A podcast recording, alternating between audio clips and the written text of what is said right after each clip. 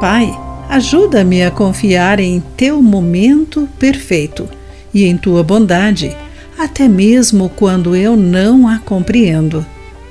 Olá, querido amigo do Pão Diário, muito bem-vindo à nossa mensagem de esperança e encorajamento do dia. Hoje vou ler o texto de Adam Halls com o título Movendo-se na Velocidade de Jesus.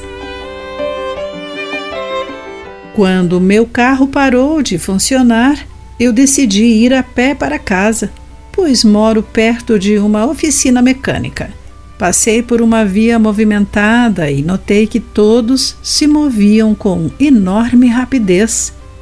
Não é mistério que os carros sejam mais velozes que os pedestres, e estamos tão acostumados a nos movermos sempre rápido. Muitas vezes espero que Deus também haja assim e que os planos dele se encaixem no meu ritmo. Quando Jesus vivia na terra, às vezes o seu ritmo aparentemente lento desapontava os seus amigos.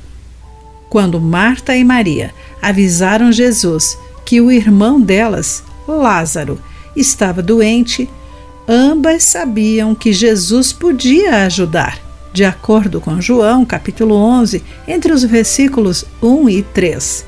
Porém, ele chegou quatro dias após Lázaro morrer.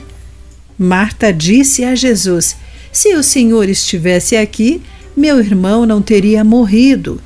Ou seja, Jesus não se movera rápido o suficiente.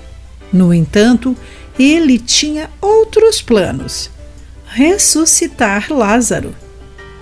Você consegue entender o desespero de Marta? Eu consigo.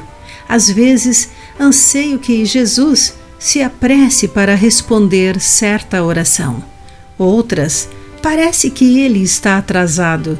Contudo, a sua agenda soberana é diferente da nossa. Jesus cumpre a sua vontade em seu tempo não no nosso.